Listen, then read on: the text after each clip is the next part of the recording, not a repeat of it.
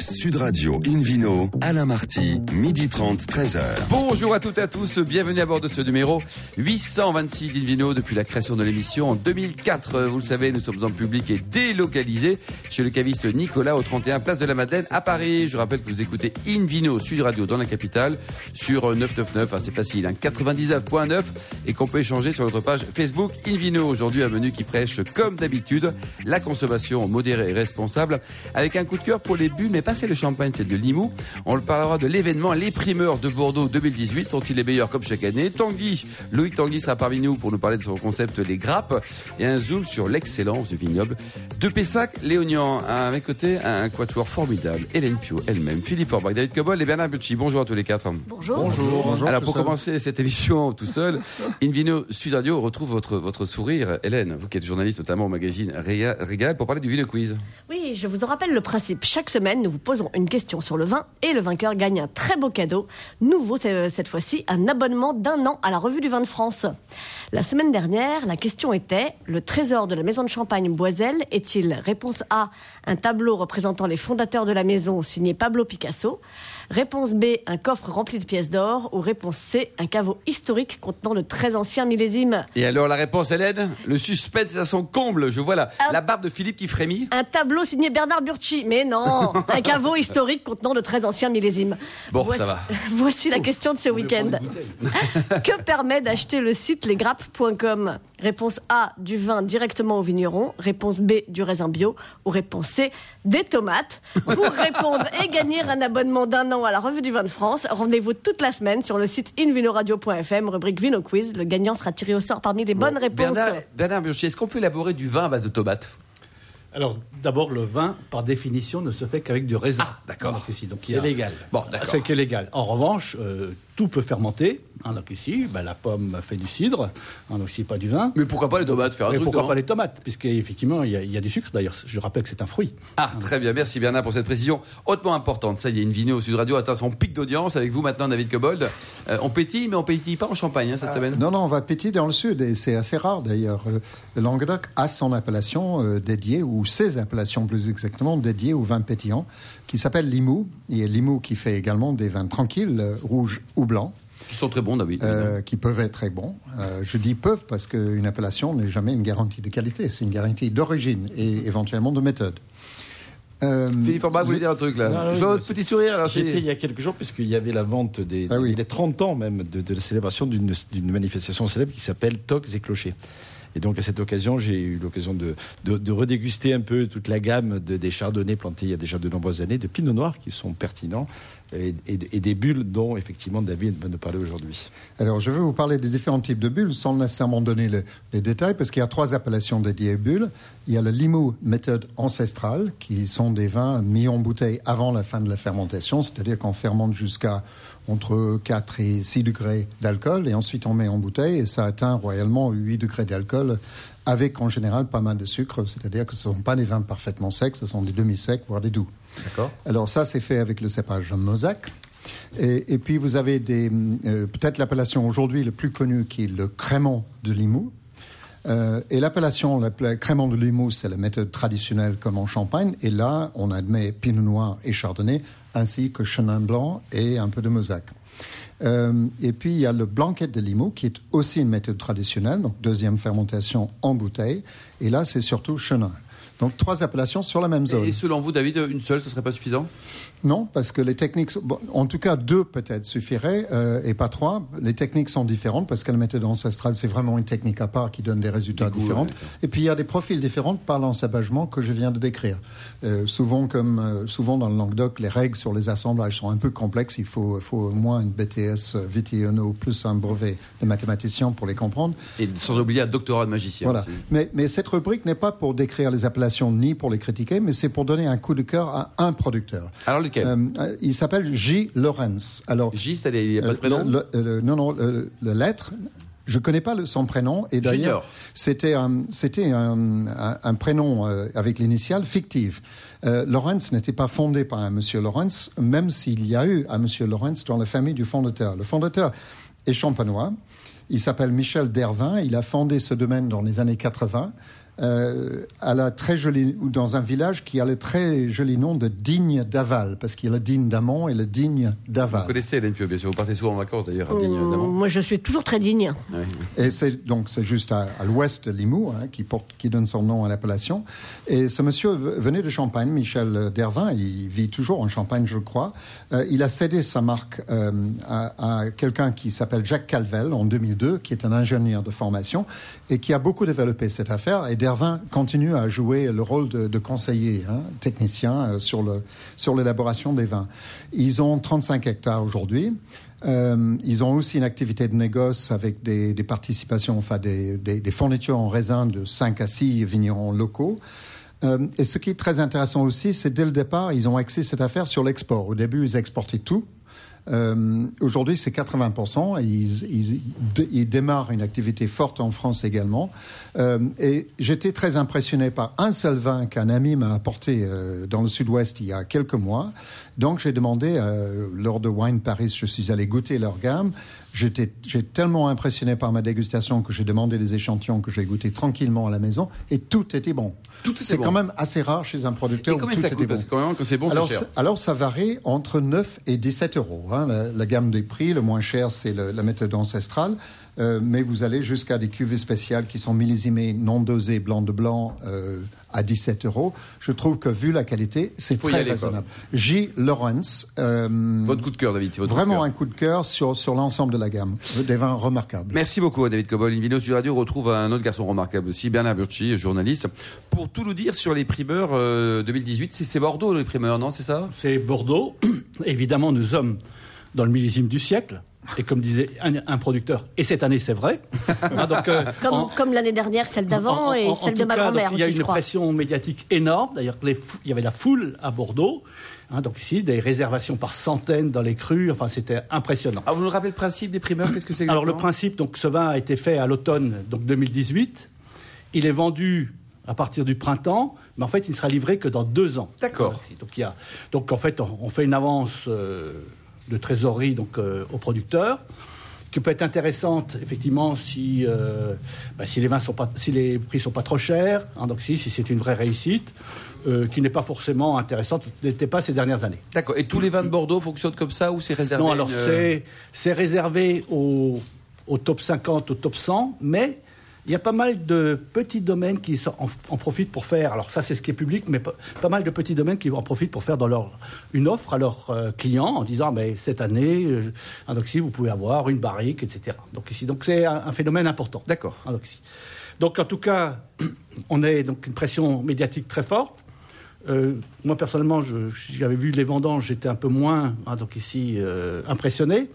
Mais en tout cas, bon alors on m'explique que tous ces vins-là, c'est des plus grands degrés d'alcool qu'on ait jamais vus. Et ça, c'est une bonne chose pour le vin, Bernard? Bah, pas forcément. Ah. Hein, donc ici, mais bon. Parce en que tout sinon, cas, va en 14 Espagne, en Alors, Italie, là, ils font des oui, super vins les- tout le temps, quoi. Les grands millésimes mûrs étaient effectivement, maintenant c'est beaucoup moins vrai.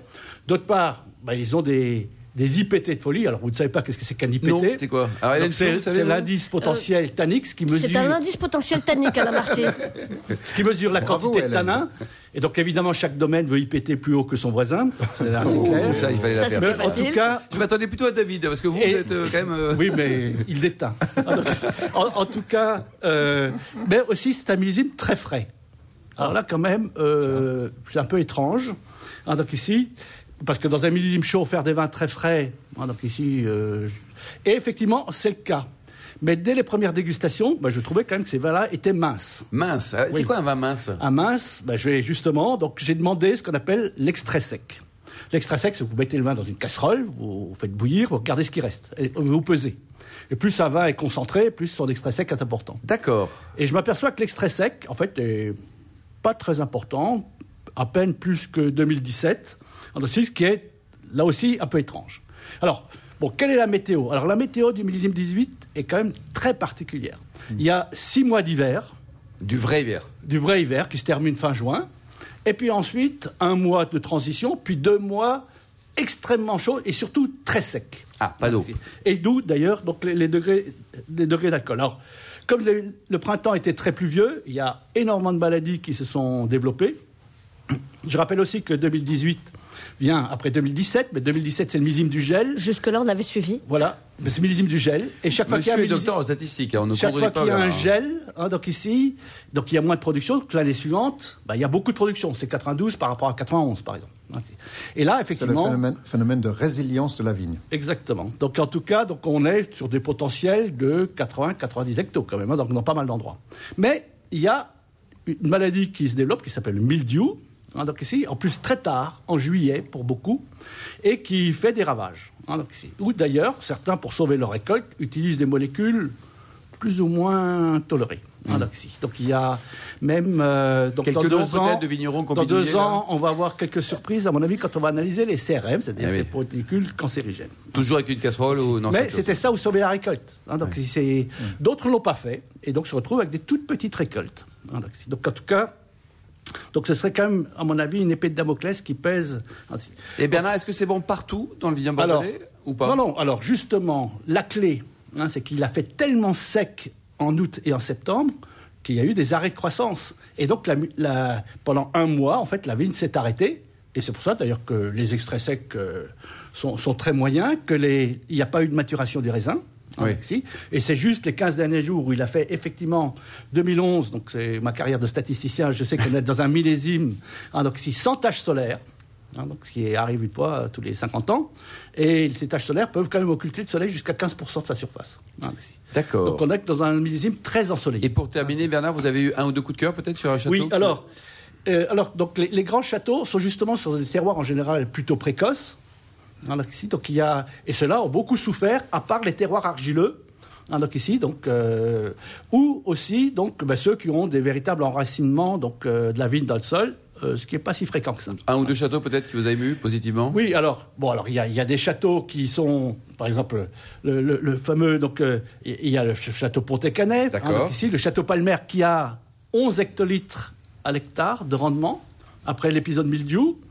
Mais je rappelle juste que le millésime le plus magique de Palmer, c'est 1961, Aussi fini très par petit. un- et qui Ah. avait 12 hectolitres à l'hectare. Merci beaucoup Bernard Burchi, merci à tous. Dans un instant, retour chez le caviste Nicolas Paris. Nous parlerons évidemment de, de- des grappes, le concept des grappes avec son dirigeant. Il s'appelle Loric Tanguy. Sud Radio Invino, Alain Marty, midi 30, 13h. Retour à la cave Nicolas, place de la Madeleine à Paris pour cette émission en public et délocalisée avec un entrepreneur formidable, Loïc Tanguy. Bonjour Loïc. Bonjour. Alors vous êtes diplômé de GEM, Grenoble, école de management, une super école, un doublé d'un master HEC. Vous avez commencé par cofonder en 2009 Fort Royal. C'est quoi Fort Royal? Fort Royal, c'était une structure qui avait pour ambition de regrouper des artisans d'art. Donc on avait euh, levé de l'argent à l'époque pour euh, racheter des entreprises spécialisées sur des marchés de niche. Donc un maître verrier, donc qui avait été créé à Reims en 1640, un ébéniste d'art, euh, un armurier. Et ça fonctionnait? Ça fonctionnait euh, très bien. Moi, c'est une aventure que j'ai quittée au bout de au bout de cinq ans pour me lancer dans cette nouvelle aventure. Alors les grappes justement, c'est en 2014, c'est les grappes, hein, c'est ça C'est hein les plus loin Et quel est le concept Loïc? Les grappes, donc euh, la vocation des grappes, c'était de rapprocher les vignerons des consommateurs en permettant aux particuliers d'acheter plus facilement en direct des vignerons. Donc il y avait vraiment cette ambition de rapprocher les, les vignerons des consommateurs. Et alors comment vous avez sélectionné les vignerons? Parce que un vigneron qui produit des mauvais vins, qui veut se rapprocher du consommateur, bon, pas terrible votre truc là. Ah ouais, non, mais il y y a un élément qui est très important déjà sur les grappes, c'est qu'on travaille qu'avec des vignerons récoltants. Parce que le but, c'est vraiment d'accompagner les vignerons récoltants dans leur distribution. D'accord. Et après, le deuxième élément, c'est qu'effectivement, on va avoir des vins de qualité, des vignerons stars qu'on a qu'on référence sur notre site. Combien au total de vignerons à date? Aujourd'hui, on a un peu plus de 900 vignerons. Ah, C'est beaucoup. hein. Ils sont partout, hein, dans toutes les régions de France? On a toutes les régions de France. Il y a des- certaines régions, on est, on va dire, mieux représentés que d'autres, mais on est aujourd'hui présent dans toutes les régions. Et le France. business model, parlons un petit peu d'argent. On parle aussi d'argent à bord de Invino Sud Radio. Donc vous gagnez des sous comment? Eux, on a compris, vendre du vin. Et vous? Ben, nous, on prend une commission sur les transactions qu'on réalise auprès des particuliers ou des professionnels. On prend une commission que l'on annonce, c'est-à-dire qu'on prend 15 à 20 de commission sur chacune des ventes réalisées sur notre plateforme. D'accord. Et les minimums de commandes euh, On peut commander 24 bouteilles ou alors il y a un minimum de, de 8000 bouteilles? Alors non, non, non, Bon. non, évidemment, on est, on est, on est- le, le but c'était de lever les barrières à l'achat de vin en ligne. Donc euh, l'objectif c'était de permettre aux particuliers de commander des trois bouteilles panachées chez un vigneron. D'accord. Alors, justement, la cible, euh, on a beaucoup d'auditeurs qui écoutent Invino Sud Radio, des particuliers. On a aussi beaucoup de professionnels. Vous, vous proposez ça à qui Donc, c'est effectivement aux particuliers, mais aussi aux, aux cavistes, par exemple, aux restaurateurs? Oui, alors no- no- notre modèle a évolué depuis le départ. Donc, on s'est lancé effectivement pour les particuliers au départ avec lesgrappes.com. Deux ans plus tard, on a ouvert une autre plateforme, donc lesgrapppro.com, à destination des cafés, hôtels et restaurants. Et aujourd'hui, c'est un segment sur lequel on a un très fort développement. L'objectif étant toujours de permettre à ces professionnels d'acheter plus facilement en direct des vignerons récoltants. Alors Loïc, vous êtes un, professionnel vous aussi. Hein. La vente de vin sur Internet, via l'outil Internet, est-ce que ça fonctionne? Est-ce que ça décolle au regard des autres moyens de distribution, par exemple un caviste physique ou la grande distribution, pourquoi pas? Alors euh, clairement, le marché du vin, en tout cas, n'est pas le, le, le, le, secteur le plus digitalisé par rapport à d'autres à d'autres marchés. Mais euh, je pense qu'en tout cas, nous, nous on s'est lancé avec l'ambition de, de, de, de, révolutionner, en tout cas d'apporter une nouvelle brique à ce marché-là. Et j'espère que notre développement aujourd'hui, puisqu'on compte euh, une petite trentaine de salariés, prouve qu'il y a des belles choses à faire sur ce sur ce marché. Et alors ça, imaginons des grappes euh, espagnoles, des grappes italiennes, des grappes anglaises, pourquoi pas? Est-ce qu'on peut imaginer la, même formule pour aider d'autres vignerons, viticulteurs qui sont dans d'autres pays ou pas? Alors notre modèle est parfaitement euh, duplicable et exportable, mais nous de notre côté, on va déjà se concentrer sur le développement des vignerons français et à l'export. Voilà, je pense que ça, ça peut être un sujet qu'on regardera pour, euh, pour cette année. Ouais, c'est pas idiot ça. Bon alors attendez, vous avez annoncé donc à l'occasion des, des, premières assises euh, nationales de tourisme qui sont déroulées donc en fin d'année 2018 à, à Paris, au Palais des Congrès, l'acquisition d'un site. Ça y est, une nouvelle voie, une diversification. Oui, alors on a senti le besoin effectivement d'apporter un nouveau service et à nos clients euh, particuliers et à nos vignerons. Et donc c'était le lancement de l'activité no-tourisme qu'on a annoncé euh, aux assises de l'onotourisme. Et pour gagner du temps, ben, on a opéré euh, l'acquisition, l'intégration d'une plateforme donc qui s'appelait Vinisos, qui était un des deux gros acteurs de, de ce marché-là. Et, et, donc effectivement, donc c'est une offre complémentaire. C'est une, une, offre complémentaire qu'on propose effectivement euh, sur notre site lesgrappes.com. L'objectif étant de permettre à nos clients de réserver des activités et des dégustations œnotouristiques oui. chez nos vignerons. C'est Cap Gédal. Votre capitale, vous êtes euh, ouvert, vous êtes fermé, vous êtes comment? Mais on est, on, a été ouvert. Aujourd'hui, on est, on est fermé. Vous avez levé un peu d'argent? on a, on a levé de l'argent. Combien vous avez levé? On a levé il y a 4 ans. On a levé 700 000 euros. D'accord. Euh, auprès d'investisseurs privés et on poursuit notre développement aujourd'hui. Euh... Et là, vous allez refaire un tour de table peut-être pour financer tout ça, que ce soit pas, pas forcément. Je pense que euh, aujourd'hui, on essaye de se développer par nous-mêmes et je pense que ça a des, ça a des vertus, euh, des vertus d'économie, de, de, de, prudence, mais on se développe aujourd'hui. Bon, les enjeux de le, le tourisme pour le français, vous pensez que c'est important, on parle de touristes, on, optimise en disant tiens, un jour il y aura 100 millions de touristes en France, est-ce que le vin peut y contribuer? Le, vin, clairement, je pense que on est assez épicurien en France et le, le, marché du vin, en tout cas, le, vin est un des produit porte-étendard de, de, la gastronomie et du savoir-vivre français. Euh, et on voit aujourd'hui les chiffres et la progression des, des, des visites dans nos vignobles prouvent qu'il y a vraiment une vraie, une super tendance de marché là-dessus. Et c'est pas pour rien qu'on a eu envie de se lancer sur ce ouais, marché. Quoi. Allez, vous nous rappelez les, les noms des, des, deux sites. Hein, je sais pas si vous avez mis une seule marque ou deux marques pour la partie vin, pour les particuliers, pour les professionnels également, et la partie œnotouristique pour se régaler avec modération, mais dans les vignobles. Voilà, tout à fait. Donc euh, lesgrappes.com pour les particuliers, les grappes pro pour euh, les professionnels. Merci Loïc Tanguy. Vino Sud Radio retrouve Philippe Aubrac, meilleur sommelier du monde, pour nous parler de Pessac Lénium. Alors juste avant Malaberchi, votre papier était excellent tout à l'heure sur sur les, les primeurs 2018 donc de Bordeaux. Une ou deux précisions supplémentaires, un bon plan peut-être à nous rappeler. Alors le bon plan, c'est justement donc les les Bordeaux d'entrée de gamme, qui sont souvent assez mal situés sur des terroirs froids. Donc il faut aller dans les Bordeaux supérieurs, où il y a des bouteilles magnifiques à 5 euros, 10 euros, oh et même les blancs, les Bordeaux blancs, ah j'ai oui. dégusté les blancs, qui valent 4 euros, 6 euros, hein, donc ici, qui sont de très bonne tenue. Et effectivement, donc, ils ont très bien réussi dans ce millésime, parce que ce sont des terroirs un peu moins bien situés que les grandes vedettes. Mais justement, hein, donc ici, c'est un peu le monde à l'envers. Hein, donc si les derniers sont les premiers, hein, donc ici, c'est là qu'on a des très beaux coups. Bon, très bien. Et vous avez un ou deux noms peut-être de, de châteaux en Bordeaux Sud Alors, euh, donc, ou, il y en a plein. Donc, euh, par exemple, Château Bonost, hein, donc ici, mmh. donc il y a des, plusieurs beaux séjours. Enfin, il y a vraiment ouais, tout ça entre 5 et 10 Bernard, vous voilà. dites. Hein. Excellent rapport qualité-prix. Philippe Orbach, alors vous, c'est un peu plus cher là, mais on est par contre on est très proche de la ville de Bordeaux. C'est vrai, on est, on est, très très proche de Bordeaux puisqu'on fait partie de la, du secteur des graves. Euh, je vous parle de l'appellation Pessac-Léognan qui s'est détachée finalement des graves. Alors c'est très théorique, c'est juste administratif, hein, euh, puisque c'est la partie nord de cette, euh, grande appellation et qui en 1987 est devenue donc Pessac-Léognan après être passé pendant deux trois années grave de Pessac, grave, de Léognan, histoire d'atteindre effectivement le, nirvana de, de, leur appellation contrôlée, qui est cette appellation donc communale. Euh, double. Pessac-Léognan. D'ailleurs, l'appellation couvre aussi euh, Cadojac, Martillac et autres euh, villes. J'ai souvent villages interrogé ce, ce nom en disant ça ressemble étrangement à une ligne d'autobus. Oui, dites bah oui. le- la ligne On Pessac. part d'un allez- côté, on va vers l'autre. Oui, c'est c'est sûr. Oui, bon, pourquoi pas. Non, je sais pas. Hélène, vous en pensez quoi? Vous prenez souvent le bus, vous, ou pas? Euh, pas à Ah, Pessac-Léognan. Pessac-Léognan, comme- C'est ça le problème, en fait. Alors, Philippe Alors, c'est une appellation. Le, le secteur des Graves, c'est vraisemblablement le plus ancien secteur d'ailleurs qui produit du vin à Bordeaux, puisqu'on est vraiment aux portes de Bordeaux. Et parmi les vignobles les plus historiques, il y a le vignoble de Aubryon, O'Brien, avant de devenir Aubryon, et qui effectivement est un, vignoble euh, très ancien et qui est, est vraisemblablement le, le vignoble fondateur du, secteur, euh, de cette partie-là en tout cas, sur la rive gauche de, la Garonne. On est juste en amont de, de- de- de la ville de Bordeaux et de la, de la Garonne, le long de, de ce fleuve important, euh, qui donne naissance aussi à des vignobles très célèbres tels que le vignoble de Sauternay, par exemple, ou les vignobles de Sérons, euh, et qui, dans le secteur donc, de Pessac-le-Nord en particulier, produit essentiellement des vins rouges, puisque quasiment les trois quarts aujourd'hui sont en rouge, mais également de très jolis blancs et, euh, et vraisemblablement des, blancs qui sont la référence en blanc pour le vignoble de Bordeaux. C'est vrai que des fois les autres régions se moquent un peu de Bordeaux en disant vous faites des grands rouges, on est d'accord, des liquoreux pas mal, mais les blancs c'est pas trop votre truc. Quand on goûte à l'aveugle des grands Pessec Lognan blanc et pas que Aubryon blanc ou, euh, ou, euh, ou Smith Lafitte, etc., qui sont les vedettes, mais même des, des, des, des- vins plus accessibles en prix, on a franchement de très jolies surprises et des rapports qualité-prix assez incroyables. Alors les blancs sont élaborés à partir sémillon et de sauvignon, voire d'un peu de muscadelle, même si le sauvignon euh, est très tendance depuis euh, un certain nombre d'années, notamment grâce aux travaux euh, élaborés par euh, Denis Dubourdieu et ses équipes, qui ont permis de mettre en évidence les qualités aromatiques, notamment du sauvignon, leur accessibilité en termes de goût. Euh, Le sémillon est, est très important dans la structure des vins.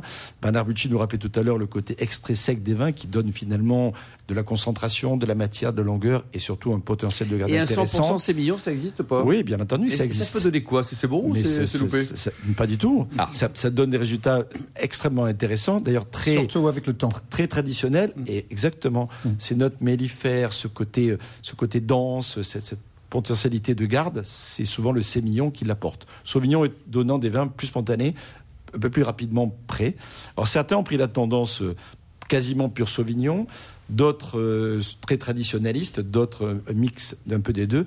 Donc c'était assez intéressant d'aller d'aller justement investiguer un petit peu plus par rapport à son propre goût. Mais en tout cas, ça donne des vins. Ce sont des vins de gastronomie. Nous, sommeliers, on adore les, les Pessac, l'oignon blanc notamment, même si les rouges sont, sont les plus importants en volume, euh, parce que ce sont des vins qui sont d'excellents vins d'apéritif, notamment lorsque le Sauvignon domine, des très jolis vins de plat lorsque le Sémillon prend le, le- le relais, euh, et notamment, et pas qu'avec des poissons, parce que sur des volailles, sur des viandes blanches, sur des veau, sur des, sur des asperges, C'est sur c'est plein de choses, très ça très cher, fonctionne pas Philippe. mal. On peut en trouver pas trop cher quand même. hein Oui, alors quand on monte dans les crus classés, Ah bah oui. les plus célèbres, si vous goûtez du pape Clément Blanc, euh, si vous goûtez euh, même du Fiesal, des choses comme ça, on est un peu, on est quand même, il faut compter Ouais, quelques dizaines d'euros, c'est clair. Mais on peut avoir des Pessac Lognan. Alors on peut avoir des graves aussi, c'est encore meilleur marché. Mais les, les premiers Pessac Lognan, euh, on peut les trouver en boutique autour d'une vingtaine d'euros. Ouais. Très Donc bien, ça- non oui, pour, bah, pour je- débuter. Je, pense franchement que c'est un très très bon euh, rapport qualité-prix. Euh, alors côté rouge, ce sont des vins qui sont élaborés à partir de, de- de- de- des cépages traditionnels, hein, Cabernet, Sauvignon, euh, Cabernet Franc de temps en temps. Il n'y en a pas énormément finalement planté euh, dans, dans ce secteur-là. Du Merlot qui a eu aussi tendance, un peu comme le Sauvignon, à gagner du terrain ces dernières années, parce que ça donne des vins avec une accessibilité un peu plus rapide. Et il y a également potentiellement la possibilité de trouver du Carmener, quelques plants de Malbec, etc. C'est plus théorique que, que- Oui, que oui, mais réel. potentiellement, ils y sont. mais, mais- mais Et exactement. cette certains notion de sont. cru classé, là, ça concerne les blancs, les rouges de domaine comment ça Alors oui, depuis euh, 87. 1953 et 59 la dernière. 53 et 59 en révision, il y a effectivement un classement pour les blancs et pour les rouges. Certains crus sont classés dans les deux couleurs. D'accord. Euh, certains le sont classés que dans une des deux couleurs Et par certains ne sont pas classés du tout. Et certains ne sont pas classés du tout. Certains que l'on pense classés le sont pas. Par exemple, le brouillon blanc n'est pas n'est pas classé, alors que le rouge, bien entendu, est un cru euh, exceptionnel et classé. Et quelques vignerons, peut-être Euh, hein? Oui, Un alors, dans les domaines qui valent la peine, indépendamment de ce qu'on peut trouver dans les catalogues, euh, le château Berger, par exemple, qui est un domaine que j'aime beaucoup, euh, dans- notamment en blanc, euh, château de France, château La Louvière, bon, ça fait partie des, incontournables et qui valent vraiment la peine dans un rapport qualité-prix. Merci beaucoup Philippe Forbach, merci également à vous Loïc Tanguy, Hélène Pio, David Cobol et Bernard Burchi. Fin de ce numéro d'Invino Sud Radio.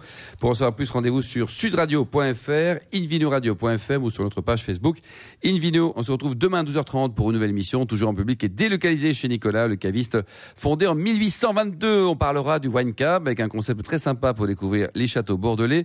Nous irons dans le Languedoc on parlera aussi d'un sujet très important, l'innovation dans le vin. D'ici là, c'est le moment excellent déjeuner. Restez fidèles à Sud Radio et surtout n'oubliez jamais respecter la plus grande modération.